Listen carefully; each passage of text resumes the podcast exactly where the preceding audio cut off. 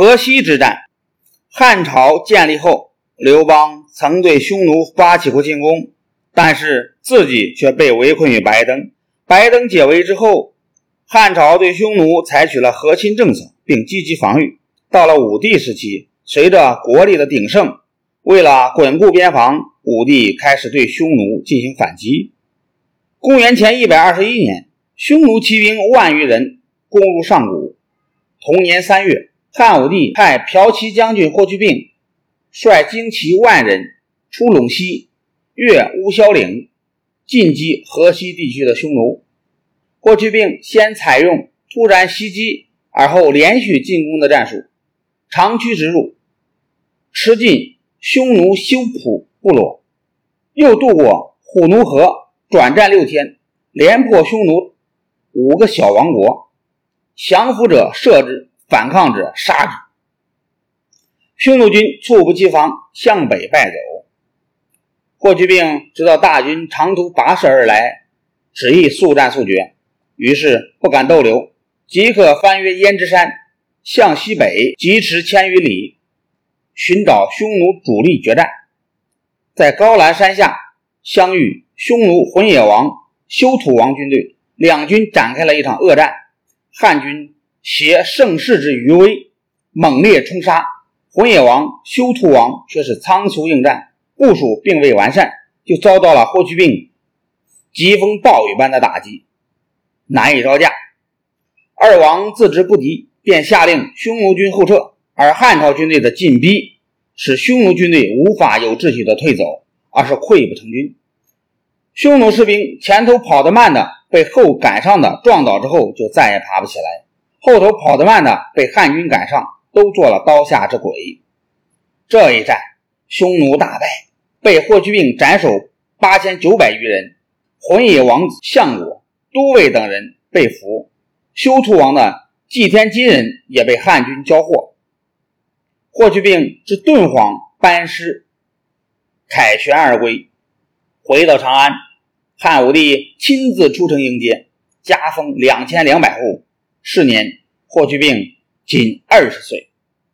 汉武帝此次派霍去病征匈奴的初衷，本是试探霍去病的军事潜能。不曾想，霍去病如此骁勇善战，一举击溃了河西匈奴。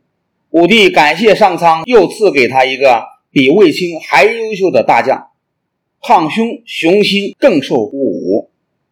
同年夏天，武帝再命令霍去病统军北击匈奴。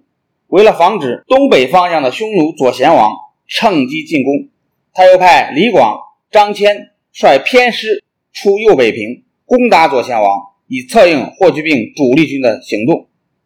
匈奴一至邪单于闻之亦不甘示弱，他亲率大军侵入代郡雁门。霍去病自宁武渡河，翻越贺兰山后至居延海，然后转兵南下至小月止。陈兵张掖挺进两千里至祁连山一带，迂回到河西走廊北面匈奴的后方，而后以秋风扫落叶之势，率部对匈奴发起迅猛攻势，大破匈奴主力军，同时西逐诺羌，打通了河西走廊之路。是役，霍去病共杀敌三万余人，俘虏匈奴明王五人及王母、王子、将相百余人。收降浑野王部四万众，汉朝占领河西走廊全部。东线右北平方面，李广率四千骑先行，不料被左贤王四万骑兵包围。危难时刻，李广尽显飞将军本色，他令部下皆为援阵，士兵赤弩向外。匈奴连续发起冲击，汉军箭如雨下，阵始终未破。战罢多时，弓箭将尽，李广令军士赤弩不发，自己以大黄连弩射匈奴必将数人，匈奴军惊恐，于是攻势稍缓。